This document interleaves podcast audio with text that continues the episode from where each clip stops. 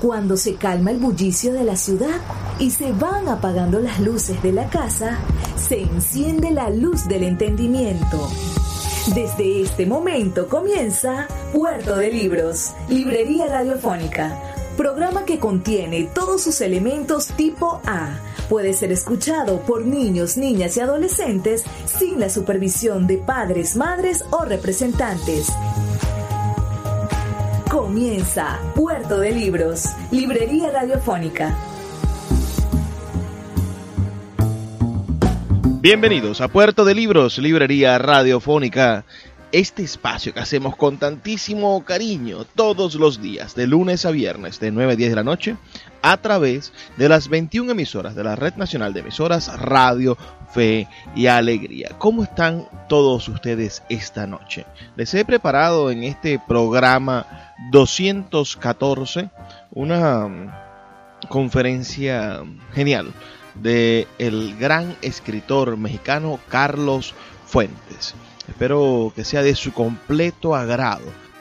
Es una conferencia, una clase magistral que dicta Carlos Fuentes en la Casa de América de Madrid.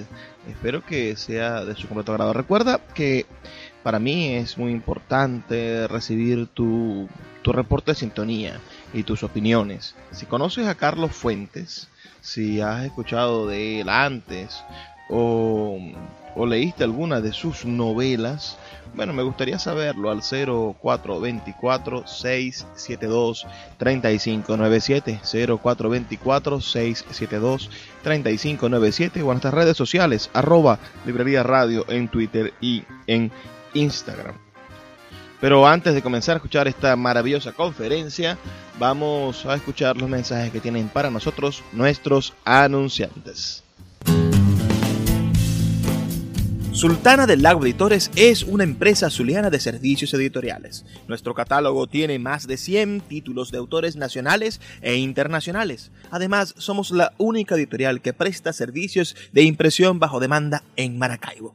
No necesitas invertir en grandes tirajes. Tus lectores pedirán tu libro, nosotros lo imprimiremos y tú obtendrás regalías. Por ello, también editamos internacionalmente en Amazon y Google Play Books. Conoce más en nuestra nueva página web www.sultanadelago.com o siguiéndonos en Instagram como arroba sultana del lago. Sin publicidad, tu marca o negocio está en desventaja frente a miles de emprendedores que sí hacen uso de los medios para dar a conocer sus productos. Puerto de Libros, Librería Radiofónica, te ofrece el mejor paquete publicitario para tu empresa. Un anuncio mid-roll en mitad de programa de 30 segundos, menciones en Twitter e Instagram, emisiones diarias en las 21 emisoras de la Red Nacional de Emisoras Radio Fe y Alegría, más la presencia en 25 plataformas de podcast a nivel mundial. Además, colgamos un anuncio permanente en nuestra página web. Únete a nuestro selecto grupo de patrocinantes y garantiza que tu marca o negocio tenga presencia diaria y constante ante miles de personas. Invierte en publicidad en radio con Puerto de Libros, Librería Radiofónica. Consulta nuestras tarifas al 0424 672 3597 0424 672 3597 Mi agradecimiento primero quiere ir al maestro por aceptar la invitación de ser el primer autor que ofrece una clase maestra en la Casa, en la casa de América. Con esta clase maestra de Carlos Fuentes pretendemos iniciar un programa en el que los grandes creadores y líderes de opinión de Iberoamérica expondrán sus ideas, contarán sus métodos de trabajo, compartirán con el público los motivos de su obra y se pronunciarán, cuando lo deseen, sobre los temas que en el momento actual suscitan su interés o el de la opinión pública. La clase maestra de Casa de América, que se inicia hoy con Carlos Fuentes, quiere ser el lugar donde los mayores creadores iberoamericanos transmitan su saber a su público cara a cara. En esta ocasión debemos el privilegio a la aparición de Todas las familias felices, editado por Alfaguara, un impresionante mosaico de historias y voces que nos cuentan un México actual y violento, las vidas de personajes que se protegen para hacerse daño, que se aíslan y se esconden hasta que el mal les encuentra o que salen a buscarlo para, al menos, ser más rápidos que la propia maldad. Con una prosa certera y una capacidad para describir el momento presente que casi parece clarividencia, el maestro reflexiona y obliga a reflexionar a los lectores acerca del mundo en que vivimos y sobre las vidas que llevamos. Ahora sí, tienes la palabra y además de la palabra toda nuestra atención, querido maestro.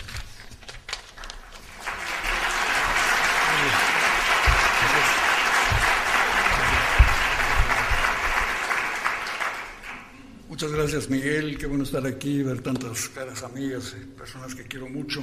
Em, todas las familias felices.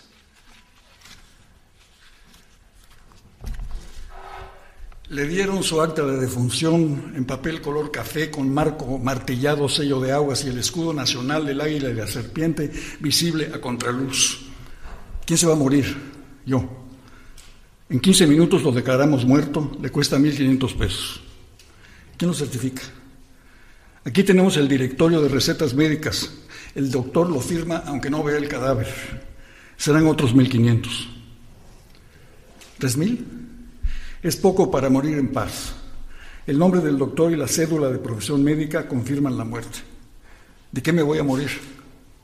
Escoja puede ser porque se le atoró una espina de pescado en el gaznate Nunca como pescado. Muy sencillo, la muerte preferida es por infarto, no deja huella.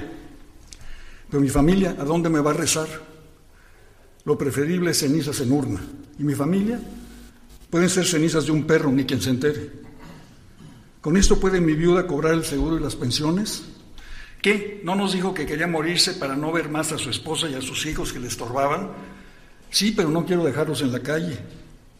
No, no se preocupe, todo se lo arreglamos con los de adentro. Está bien, ahora quiero revivir. ¿Cómo no? En 15 minutos le tenemos su nueva acta de nacimiento con todo y documentación oficial y si gusta, cédula de elector y ficha de causante fiscal. Hasta muertos se pagan impuestos.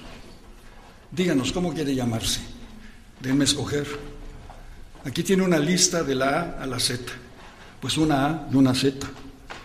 Amador Zuleta. Ya estuvo. Amador Zuleta salió del registro civil en Arcos de Belén, renovado, respirando hondo, con un fajo de billetes en la bolsa y un boleto de la línea Flecha Roja que lo llevara lejos de la vida anterior, lejos de la capital, al norte, a la vida nueva, a la familia desconocida, amada ya por el solo hecho de ser distinta y ajena a todas las costumbres y frases repetidas hasta el cansancio de la familia que abandonaba México, Ciudad Victoria, Monterrey, Nuevo Laredo, Amador Zuleta se plantó en el inicio de la carretera más larga de la República y empezó a correr, correr, correr. Em,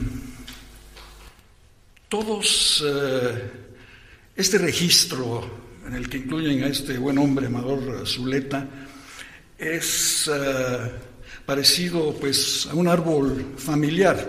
Realmente la mayoría de nosotros eh, conocemos quizá hasta nuestros bisabuelos y no más allá. Eh, el privilegio de conocer a todos los antepasados es propio de las aristocracias, de la realeza. Recuerdo que en 1977 era yo jurado del Festival de Cine en Cannes y estaba comiendo con Pauline Kael, la famosa crítica de cine del New Yorker, que miraba al presidente del Festival de Cannes, Fabre Lebré, que era un aristócrata francés con aspecto de lebrel, con eh, una nariz sumamente fina, muy delgado él, y unos ojos de melancolía desesperada. Y me preguntó Pauline, ¿cuántos siglos habrá tomado formar una nariz tan larga y fina como la de Fabre Lebré? Y nos oyó, porque tenía el oído muy bien parado, y nos dijo, señora, desde que en 480 San Remigio coronó a Clodoveo, primer rey de los franceses. Bueno, eh, mi identidad eh, de niño era un poco difícil porque mi padre era diplomático, vivíamos en el extranjero y no llegué a vivir a México hasta los 15 años de edad, pero tenía el idioma inglés en la escuela en que vivía en Washington pero pasaba los veranos en México con mis abuelas. Y realmente le debo a mis abuelas las historias de mi familia. Mi eh, abuelo Carlos Fuentes Benítez llegó hacia 1860 de Canarias a México, creó un comercio en el puerto de Veracruz, se casó con una bella veracruzana, Clotilde Vélez, una mujer de peinado y traje abombados, pero una cara sumamente fina. En un viaje de la diligencia, entonces había que viajar en diligencia de Veracruz a México, fue asaltada por bandidos la diligencia. Mi abuela portaba un hermoso anillo de matrimonio. El jefe de los chinacos de los bandidos le pidió el anillo, ella se rehusó a darlo, el chinaco le cortó los dedos con un machete, se llevó el anillo y de ahí en adelante pues mi abuela usó guantes rellenos de algodón. Mi eh, abuelo Rafael Fuentes Vélez fue gerente del Banco Nacional de México en Veracruz, era un hombre culto, hablaba cinco lenguas, aún tengo eh, herencias de él, una edición empastada en cuero y oro de la Divina Comedia y unas obras completas de Walter Scott que solo se pueden leer con lupa, una letra pequeñita, pequeñita. En la Feria de la Candelaria, en Tlacotalpan, en Veracruz, conoció a mi abuela eh, Emilia Bettiger, que era hija de Philip Bettiger, un socialista alemán que había llegado de Darmstadt cuando Ferdinando de la Salle se alió con, el, eh, con Bismarck, con la casta prusiana. Eh, mi abuelo sintió que era una traición el socialismo, se fue a México, prohibió que se hablara el alemán, lo perdí, y hizo una hacienda cafetalera en la laguna de Catemaco, en Veracruz, que es eh, un lugar lleno de flores, mariposas, murciélagos y brujos. Mi abuelo era una gran especialista en cocina veracruzana. Recuerdo mucho, todavía tengo el sabor de los manchamanteles, la ropa vieja y el arroz blanco con plátanos machos. Eh, por otro lado, en mi línea materna, mi bisabuelo Teodoro Rivas llegó de Santander a México, se casó con una mujer de origen indio eh, fue presidente de la Casa de Moneda de Sonora. Mi abuela eh, Emilia Rivas era muy graciosa, muy guasona, como decimos en México. Eh, contaba fantasías, decía que en la Casa de Moneda de Sonora ella rodaba por una montaña de oro, era alegre, tenía mucha personalidad, se rehusaba a ir al lugar donde se detenía el autobús porque decía que el autobús debía pararse en la puerta de su casa donde ella lo esperaba. El autobús no lo hacía, mi abuela tenía una gran agilidad para agarrarse del autobús y salir eh, eh, volando un poco. Escuchas Puerto de Libros con el poeta Luis Peroso Cervantes. Síguenos en Twitter e Instagram como arroba Librería Radio. El poeta Luis Peroso Cervantes le acompaña en Puerto de Libros, Librería Radiofónica, por Radio Fe y Alegría, con todas las voces. Estamos escuchando una conferencia de dictase del gran escritor mexicano Carlos Fuente en el año 2006 en la Casa de América de Madrid. Espero que sea de su completo agrado. El ley nos está contando, en este momento vamos escuchando su historia familiar, sus abuelas.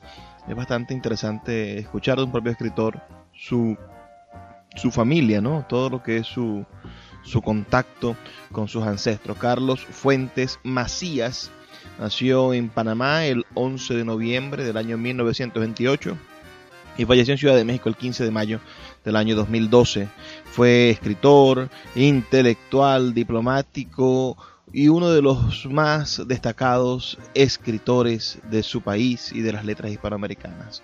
Escribió novelas como La región más transparente del mundo, la muerte de Artemio Cruz, Aura, Cambio de piel y Terra Nostra, y ensayos como la nueva novela hispanoamericana, Cervantes o la crítica de la lectura, El espejo enterrado, Geografía de la novela y la gran novela latinoamericana. Recibió entre otros el premio Rómulo Gallegos en el año 1977, el Cervantes en 1987 y el Príncipe de Asturias de las Letras en el año 1994. Fue nombrado Gran Oficial de la Legión de Honor del año 2003 y en el 2009 Caballero de la Cruz de la Orden de Isabel la Católica. Fue miembro honorario de la Academia Mexicana de la Lengua eh, desde agosto del año 2001 y doctor honoris causa por varias universidades, entre ellas Harvard, Cambridge y la Nacional de México. Tenía grandes pleitos con un tío mío que era general carrancista. Tenían pleitos terribles que ella siempre ganaba, diciendo, general, las únicas batallas que usted ha librado han sido en contra mía y las ha perdido todas. Perdió a mi abuelo, su marido, eh, tempranamente, se quedó con tres hijas, una de ellas mi madre, y para educarlas y mantenerlas se convirtió en maestra de escuela de la campaña contra el analfabetismo de José Vasconcelos en los años, en los años 20. Eh, mi abuela materna perdió a su marido Manuel Macías de una enfermedad terrible que lo carcomió. De ahí en adelante la vi siempre vestida de negro, vestidas de negro siempre las dos abuelas. Eh, también mi abuela Fuentes perdió a su hijo Carlos a los 21 años, era un joven poeta, discípulo de Salvador Díaz Mirón, un chico de promesa, en la que mi vida ha sucedido entre dos Carlos, mi tío que murió a los 21 años, mi hijo que murió a los 25, y mi vida con Silvia pues ha tenido lugar entre dos pérdidas dolorosas, la de nuestros hijos Carlos y Natasha. Samuel Beckett escribió que la muerte no nos pide que le dejemos un día libre, pero todos sabemos que la muerte sin cita fija, sin pedir permiso, nos espera. Las familias son felices, yo creo que las hay. La mía fue una familia feliz con mi padre y mi madre. Pero claro, la muerte alcanza aún a las más felices. La célula familiar es la base de la sociedad, el individuo aislado forma una pareja, forma una familia, es el origen de tribu, sociedad, nación, Estado. Pero siempre las familias están marcadas por la desgracia. Las primeras familias de la Biblia, Adán y Eva expulsados del paraíso. Sus hijos, Caín y Abel, uno mata al otro. En el momento más alto de la literatura antigua, la tragedia griega, abunda la desgracia familiar. Eh, Electra y Orestes matan a Clitemnestra y Egisto, a la madre Clitemnestra y su amante Egisto, que provocaron la muerte de Agamenón, que sacrificó a su hija Ifigenia a los dioses de la guerra. Medea asesina a sus hijos, como prueba de despecho contra su marido infiel, Jasón. Y en el momento más alto de la, pienso yo, de la tragedia antigua, Antígona representa a la familia y los derechos de la familia frente al tirano Creón y los derechos del Estado. Ahora bien, es cierto que tenemos nosotros la libertad de escoger a nuestros amigos, pero no escogemos ni a nuestras familias ni a nuestros vecinos. Sin embargo, no lo digo por la vecindad de México, lo digo en general.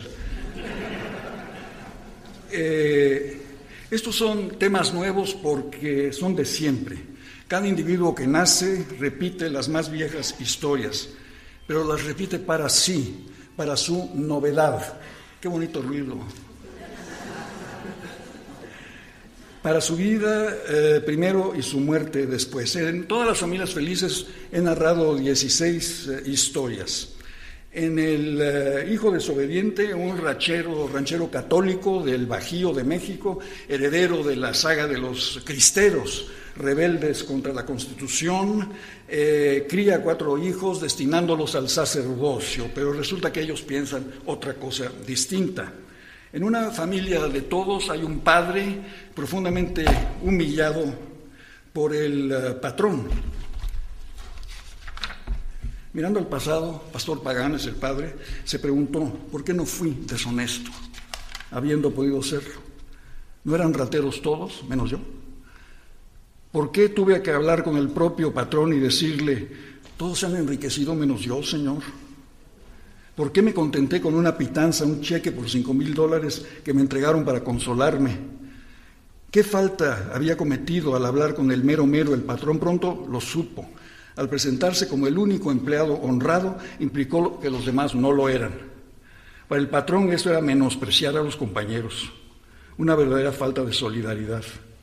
Al ofrecerse como el único empleado por encima de toda sospecha, Pastor incitó la perversa inteligencia del patrón. Para el patrón todos eran corruptibles. Era la premisa mayor a todos los niveles en México, del gobierno a la empresa y de la abarrotería al ejido. ¿Cómo pretendía Pastor pagar ser la excepción? El jefe Barroso debió reír para sus adentros. Pastor no cometió la falta de pedir tajada, cometió la falta de declararse honrado. Esta familia de tantas tiene un hijo que quisiera añadir más humillación a la humillación del padre. Una madre que pudo ser cantante de boleros, abandonó su vocación y se pregunta 30 años después, ¿valió la pena? Y una hija que vive en un ático, alejada, es una mujer guapa, alejada de un mundo de machistas que la están agrediendo constantemente y que vive la vida vicaria de los reality shows. El cuento la historia de la prima sin gracia obedece al viejo dicho de la suerte de la fea, la bonita, la desea. Eh, de esa no se hablaba en esta casa, hasta el nombre perdió, era simplemente esa. Quienes se persignaban al recordarla, quienes se mofaban, quienes se disgustaban. Costó mucho convencer a la, a la matriarca doña Piedad Quirós de Sorolla de que esa ya no estaba allí de que doña Piedita podía levantarse de la cama y circular por la desolada casa del desierto de los leones sin peligro de toparse con la malvada esa. Ya no tiene por qué cumplir la manda doña Piedita, no solo puede levantarse y caminar, hasta puede cambiar de vestido, porque la manda que la viuda de Sorolla se impuso a sí misma consistió en dos decisiones. Primero, acostarse y segundo, acostarse vestida sin levantarse o cambiar de ropa hasta que esa se marchase. Esa es Valentina Sorolla, una prima poco agraciada que arrebata totalmente al joven de la casa, al joven marido Valentín, eh, Jesús, eh, Jesús Aníbal, y lo hace olvidar a su sosa y bellísima mujer a partir de esta pasión que expresa de la siguiente manera. Primero dame un minuto, Valentina, no te pido más luego dame una hora de regalo, luego déjame pasar toda la noche contigo diciendo y diciéndose, Valentina, me enloquece tu olor amargo y pimentoso, tu pelo suelto como una selva de serpientes, tu belleza corporal desnuda, tan plena, tan redonda, tan difícil de adivinar, detrás de tus hábitos monjiles, tan desavenida con la severidad de tu rostro, tienes una cara que disfraza el cuerpo, el cuerpo no corresponde a la máscara, la máscara convierte al cuerpo en un descubrimiento deslumbrante, Valentina, tú lo sabes, no te cubres el rostro, date cuenta de que ese es tu secreto, un rostro que encubre el secreto del cuerpo. ¿Cómo iba a adivinarte sin atreverme a desnudarte?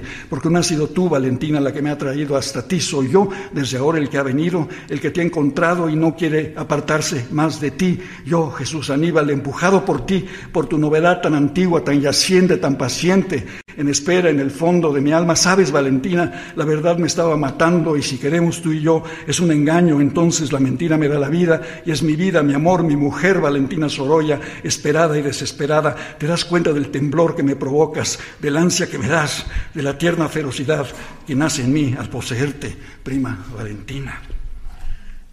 En eh, los eh, lazos conyugales, eh, Cordelia sufre el sadismo sádico de su marido Álvaro en honor del primer amor que tuvieron.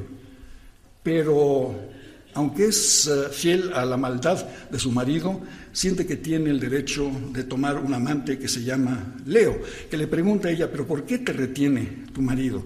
Ella le contesta, solo con él, sigo con él, porque ya no queda nadie más que yo que recuerde su, juventud y su promesa. Solo yo tengo en mis ojos de hoy sus ojos de ayer.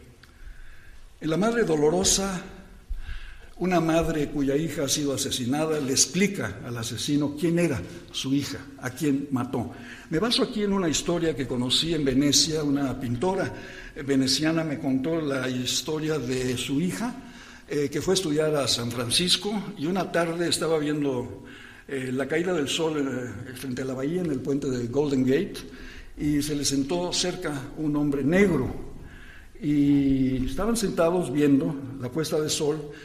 Eh, de repente el hombre negro comentó algo, la chica se apartó de él, él se molestó, ella mostró un miedo terrible, le contagió el miedo al negro, el negro la ahorcó. Y luego la madre estableció una relación de correspondencia con el asesino de su hija para explicarle a quién has matado. Mira lo que has hecho. Él mismo lo iban a matar después. Eh, en la madre del mariachi, un hijo abandona a su madre al saber que no tiene padre.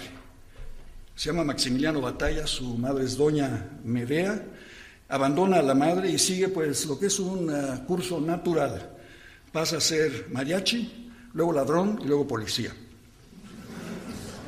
Esto sucede en medio de los eventos de Tláhuac hace un par de años en México, donde todo un barrio de la ciudad explotó, explotó con furia, con violencia, porque era un barrio corrupto que se gobernaba a sí mismo en su corrupción. Cuando entró la policía y duplicó la corrupción, no lo toleraron y lo que hicieron fue hasta asesinar a varios policías. hay un hecho importante en la ficción moderna que es el desprestigio del narrador omnisciente, narrador que lo sabe todo. Y tratamos todos de introducir técnicas nuevas que permitan que la primera persona sea alguien que le está hablando a otra persona o un conjunto de personas, si quieren ustedes, o que intervenga la segunda persona declaradamente, el tú, sea el que narre, en fin, varias combinaciones eh, narrativas para evitar esa omnisciencia. Eh, Escuchas Puerto de Libros con el poeta Luis Peroso Cervantes. Síguenos en Twitter e Instagram como arroba Librería Radio. El poeta Luis Peroso Cervantes le acompaña en Puerto de Libros, Librería Radiofónica, por Radio Fe y Alegría, con todas las voces. Aquí doy un ejemplo de, de la madre del mariachi. Doña Medea Batalla es la madre del mariachi, está encuadrada en un separo de la comisaría. Solo trae puesto un pañal sujeto con alfileres. La arrastraron en la redada general el día del tumulto. Los tecolotes, los azules, los gendarmes, como ella los llamaba, delatando su propia antigüedad verbal. Pero a los vecinos más cercanos, al mitote, los acarrearon, los desnudaron, los encerraron. Por lo menos a ella le permitieron seguir con ese vergonzoso pañal que ella se resignó a usar para protegerse de la incontinencia. Ahora Medea espera que usted venga a rescatarla, que pague la fianza. Tuvo que dar el nombre de usted. ¿A quién más podía referirse? ¿A la gente de pompas fúnebres? ¿A las sirvientas de los restaurantes? ¿A los amantes muertos en las pulquerías? ¿A la banda de mariachis El Sabor de la Tierra? ¿Al hijo que creyó adivinar en medio de la turba de la noche anterior? Para nada, Señor, solo a usted. Usted que tenía 20 años cuando ella cumplía 40 y todos en el barrio la seguían por su belleza fresca y morena. Guiados por la trenza negra que a Medea le daba las nalgas, ya no se acuerda, señor licenciado Pintiflorido, ya perdió la memoria don Catrín, ya no se acuerda de lo linda que fue Medea y de la decisión que tomó de tener un hijo solo con usted, el padre del mariachi. Tenga vergüenza, Solo usted puede venir a salvarla. No sea cabrón, reconózcalo, hágase responsable por una vez en su santa vida, Señor. Olvídese de quién es y vuelva a ser el que fue por su madre. Y no me salga con lo de siempre. Estamos en México. Reza, reza. En, ah, en los novios, Manuel y Lucila son ah, dos personas de más de 60 años que se encuentran en un crucero por el Adriático. Se reconocen realmente como los novios que cada uno decide que fue el otro. Eh, es su imaginación, pueden recobrar la juventud. En la familia armada, un general en la Sierra de Guerrero, un general mexicano, el nombre Marcelino, tiene a dos hijos llamados Andrés y Roberto, que no son nombres gratuitos en México. Y eh, sabe que uno de los hijos se dispone a matar al otro. Y él prefiere ser quien mate al hijo que menos quiere. ¿Cuál de los dos será? Bueno, hay que leer el cuento. En realidad él no quiere ni matar hijos ni mandar soldados, tiene vocación de ornitólogo y de botánico.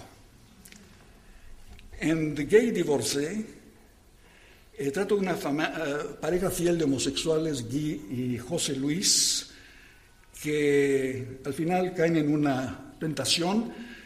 Trato aquí una historia social y cultural de la Ciudad de México, del Distrito Federal, desde los años 40, cuando presidían sobre la vida cultural de México Diego Rivera y Frida Kahlo, hasta bien entrados los 70, cuando aparece la zona rosa, con la presencia de José Luis Cuevas, Gabriel García Márquez, es toda una historia de una ciudad que cuando yo nací, hace algún tiempo es cierto, pero eh, tenía solo 500 mil habitantes, hoy tiene 20 millones de habitantes. Cuando yo nací, el país entero tenía 20 millones de habitantes, había un anuncio que decía 20 millones de mexicanos, no pueden estar equivocados. Hoy es la población de esta ciudad eh, monstruosa en la que vivimos, que este joven ha espléndidamente mostrado en películas.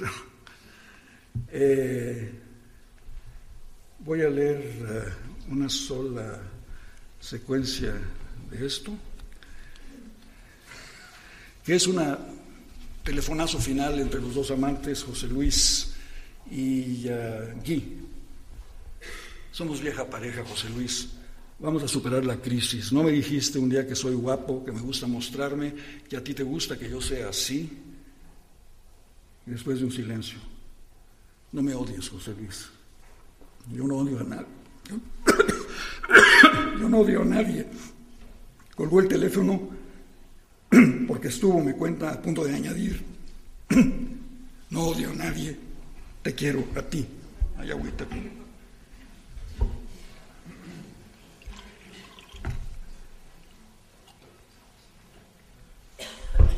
En la siguiente narración, que se llama Una familia oficial, el hijo del presidente Justo Mayorga se le revela al padre. La obligación del presidente es meter en cintura al hijo y al país. Tiene una consigna el presidente, no tener amigos, no querer a nadie. En el eh, matrimonio secreto volvemos a encontrar a Leo y Lavinia, una mujer casada que le habla a su amante del, eh, del marido de la siguiente manera.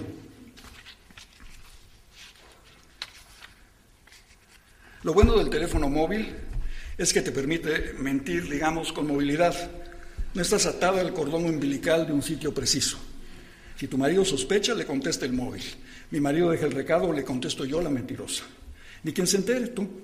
Estaba contigo, pero a él le decía que estoy en el coche rumbo al beauty parlor.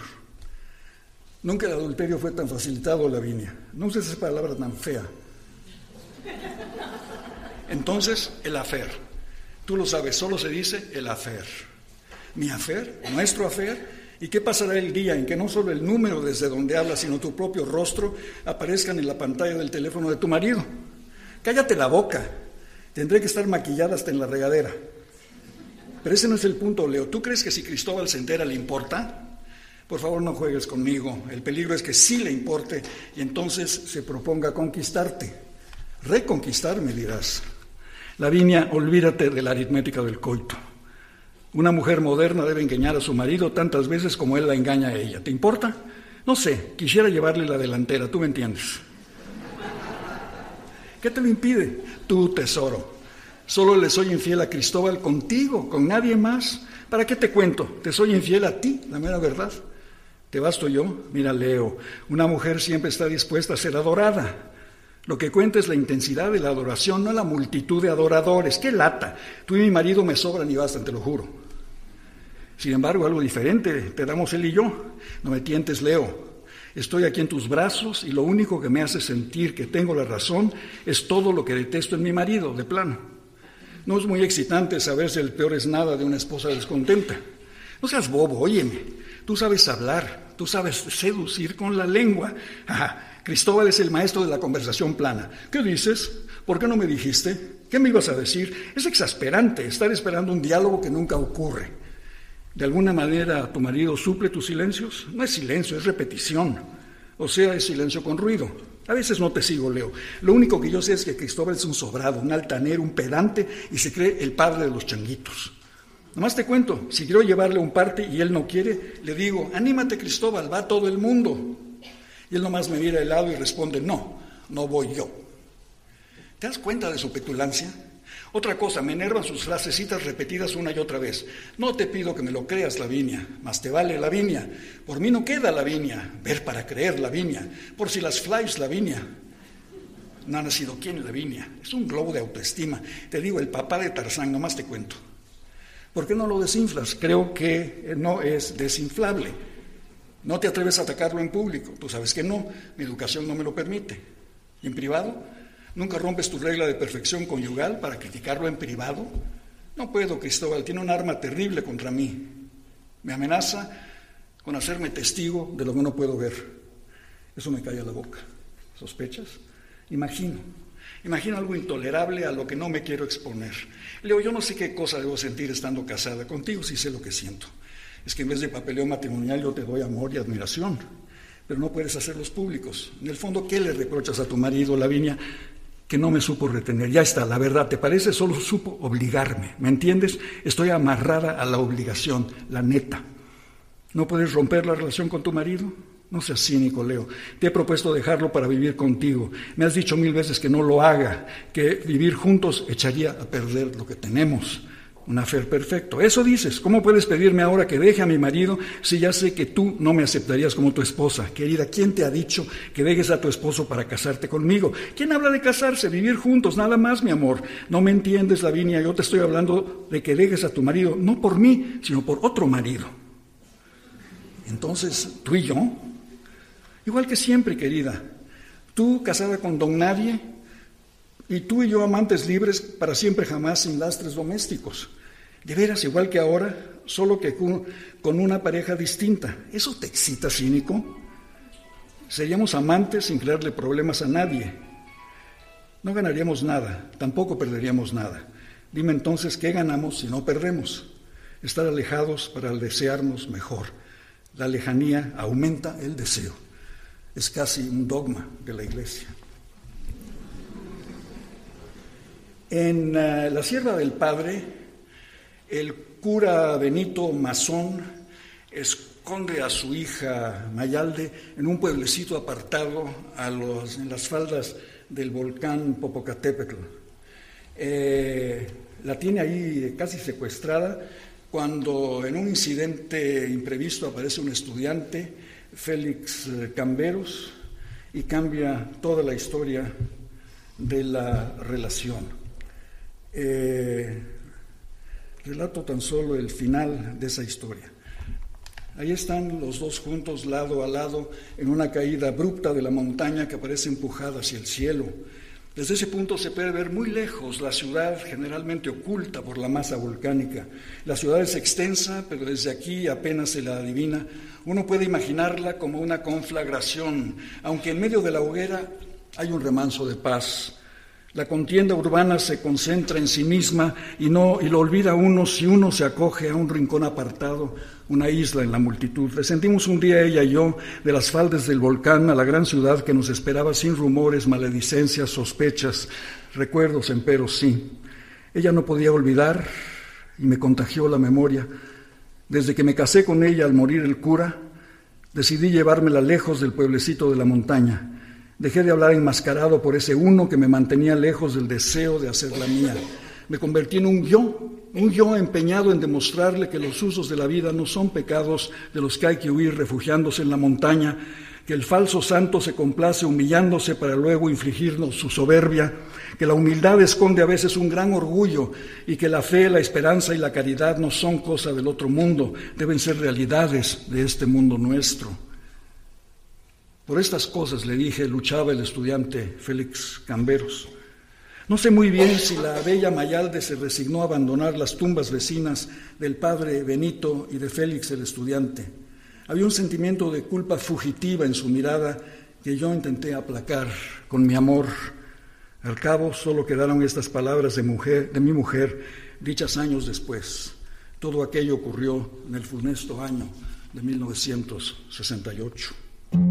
Puerto de Libros, Librería Radiofónica, tu canal diario para encontrar nuevos libros. Con el poeta Luis Peroso Cervantes. Síguenos en arroba Librería Radio.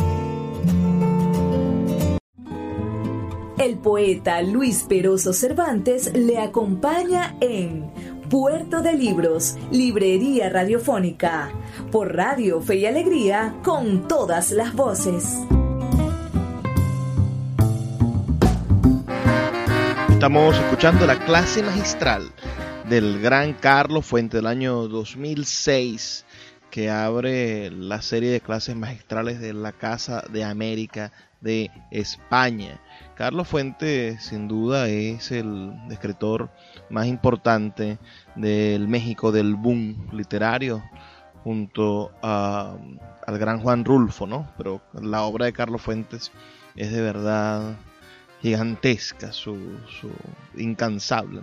Él en el año 87 configuró un proyecto que era La Edad del Tiempo, donde, donde pensó unir y, y, argumentar que cada una de sus novelas era un capítulo en una gigantesca novela que estaba aún por, por escribir, por concluir. Sus novelas, La región más transparente del 58, La buenas conciencia, La muerte de Artemio Cruz, Aura, Zona Sagrada, Cambio de piel, Cumpleaños, Terra Nostra, Cabeza de Hidra, Una familia lejana, Gringo Viejo, Cristóbal Nonato, Constancia y otras novelas para vírgenes, ah, La campaña, Diana o la cazadora solitaria, Los años de Laura Díaz, Instinto de Inés, la silla del águila, donde por cierto nombra a Hugo Chávez, La voluntad y la fortuna, Adán en Edén, Federico en su balcón y Aquiles o el guerrillero y el asesino del año 2016, una edición póstuma. También tiene otro, otra decena de libros de cuentos. Vamos a seguir escuchando esta maravillosa conferencia ya al final, donde él va relatándonos con los argumentos de sus libros, nos va relatando su idea de la literatura. En la siguiente narración, El Hijo de la Estrella, aparece un astro de la pantalla llamado Alejandro Sevilla, que tiene un hijo baldado con el nombre de Sandokan. A medida que el padre pierde su estrellato, envejece, ya no le dan papeles de mosquetero ni de conde de Montecristo, regresa con su hijo y eh, viven una nueva vida que no les contaré a ustedes. Es obvio que yo me inspiré para este Alejandro Sevilla en un actor muy famoso del cine mexicano, Arturo de Córdoba. Arturo de Córdoba lograba siempre incluir en sus películas una frase que era como su, su firma, no tiene la menor importancia. Lo decía siempre, viniera o no al caso. Era un actor excéntrico y convencional al mismo, al mismo tiempo. Me contaba Luis Buñuel que cuando hizo esta gran película sobre los celos, él, eh, una película espléndida sobre los celos que Jacques Lacan utilizaba para inaugurar sus cursos en el Hospital Santán cada año, para ver lo que era un hombre celoso, un hotelo católico moderno, eh, de Córdoba se le acercaba y le decía, don Luis, este parlamento que me da usted es demasiado simplón. Yo no soy una persona para decir simplemente, tengo celos. Es una simpleza. Pues que quiere usted decir, que quiere usted decir Arturo. Y de Córdoba decía, le debo decir a la mujer, ¿no te das cuenta que con tus celos exacerbas al extremo la pasión de mi naturaleza? Muy bien, Arturo, dígalo usted, dígalo usted. Y así aparece en la película y salió, todos salimos ganando. En eh, El hermano incómodo, pasa durante una nochebuena en que un hermano vago eh, se le aparece a un hermano rico 20 años después. Pasan cosas, como dice Donald Rumsfeld, stuff happens. En Los Lazos Conyugales, segunda versión, reaparecen personajes. Leo Casares eh, juega con sus dos amantes, Cordelia y Lavinia, pero son ellas las que acaban dándole su eh, merecido. Además, aquí se nos revela que eh, Leo Casares es el autor de una telenovela llamada Los novios, que es la novela donde aparecen su padre y su madre, que hemos leído como cuento, pero en realidad es una telenovela de este personaje sobre sus padres Manuel y Lucila. Y finalmente, en el Padre Eterno, aparecen tres hermanas en torno al féretro del Padre que está en un garage en eh, cerca de un parque de México de la Vía Insurgentes que se llama el Parque Hundido.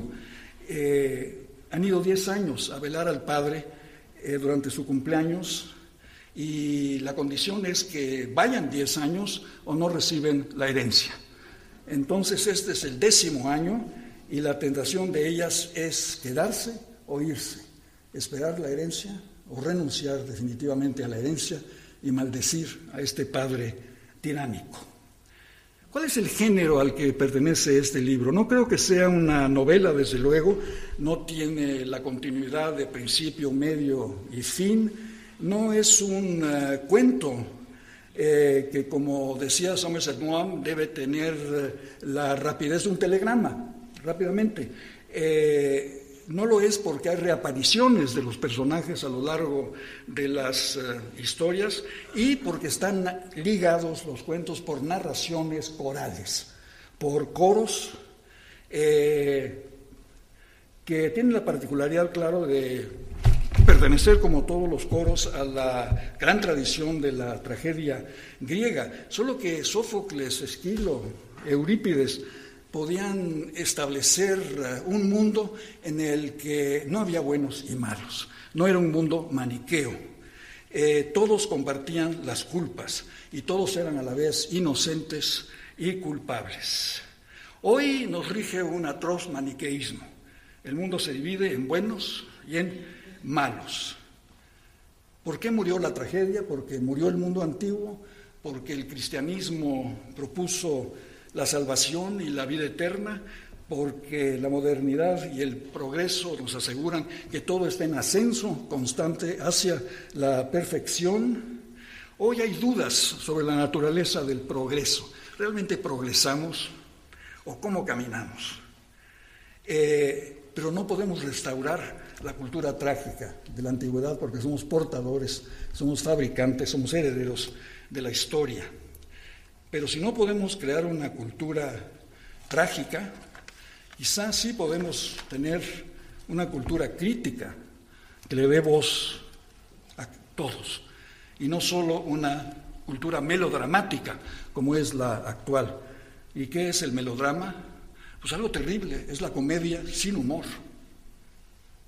En el coro antiguo hablaba una comunidad moral. La voz de la ciudad registraba la historia de la polis, es decir, nos hablaba de la política. El coro asistía a la memoria colectiva. Eh, voy a terminar leyendo un coro de todas las familias felices, fuera de las historias individuales que les he narrado a ustedes.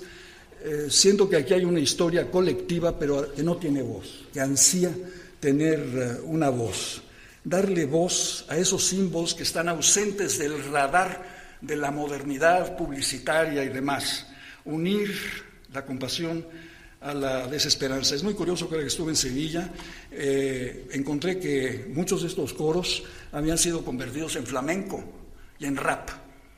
Eh, voy a leer uno de ellos que se llama El coro de las madrecitas callejeras. Muy bien. Comentario musical, toda la cosa, banda sonora.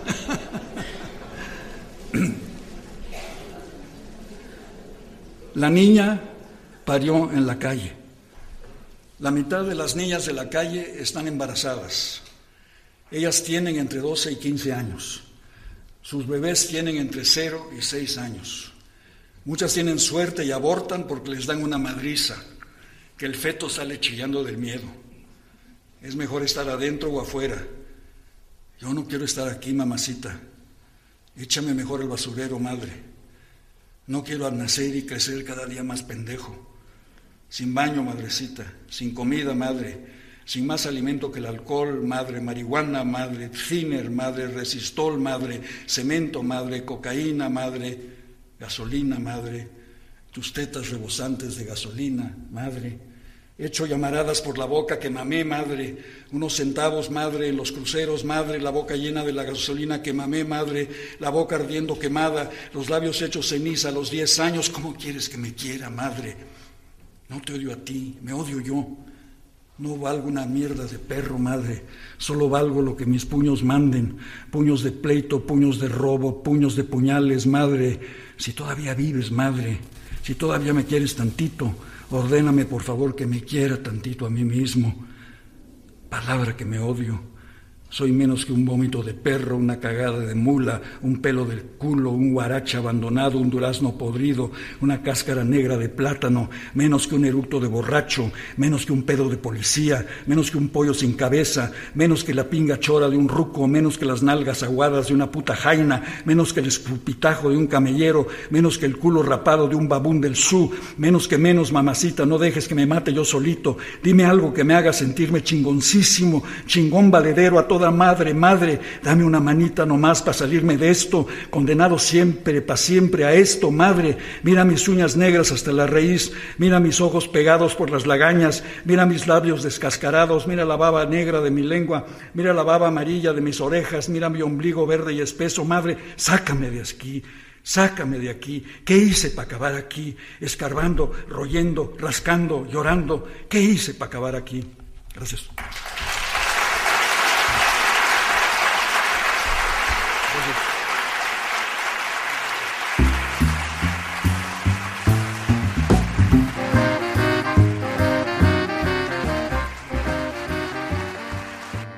De esta manera termina nuestro programa. Agradezco sus comentarios al 0424-672-3597 y de verdad dejarles siempre el mensaje que me gusta dejarles. Por favor, sean felices, lean poesía. Sin publicidad, tu marca o negocio está en desventaja frente a miles de emprendedores que sí hacen uso de los medios para dar a conocer sus productos. Puerto de Libros, Librería Radiofónica, te ofrece el mejor paquete publicitario para tu empresa. Un anuncio mid-roll en mitad de programa de 30 segundos, menciones en Twitter e Instagram, emisiones diarias en las 21 emisoras de la Red Nacional de Emisoras Radio Fe y Alegría, más la presencia en 25 plataformas de podcast a nivel mundial. Además, colgamos un anuncio permanente en nuestra página web. Únete a nuestro selecto grupo de patrocinantes y garantiza que tu marca o negocio tenga presencia diaria y constante ante miles de personas. Invierte en publicidad en radio con Puerto de Libros, Librería Radiofónica. Consulta nuestras tarifas al 0424 672 3597 0424 672 3597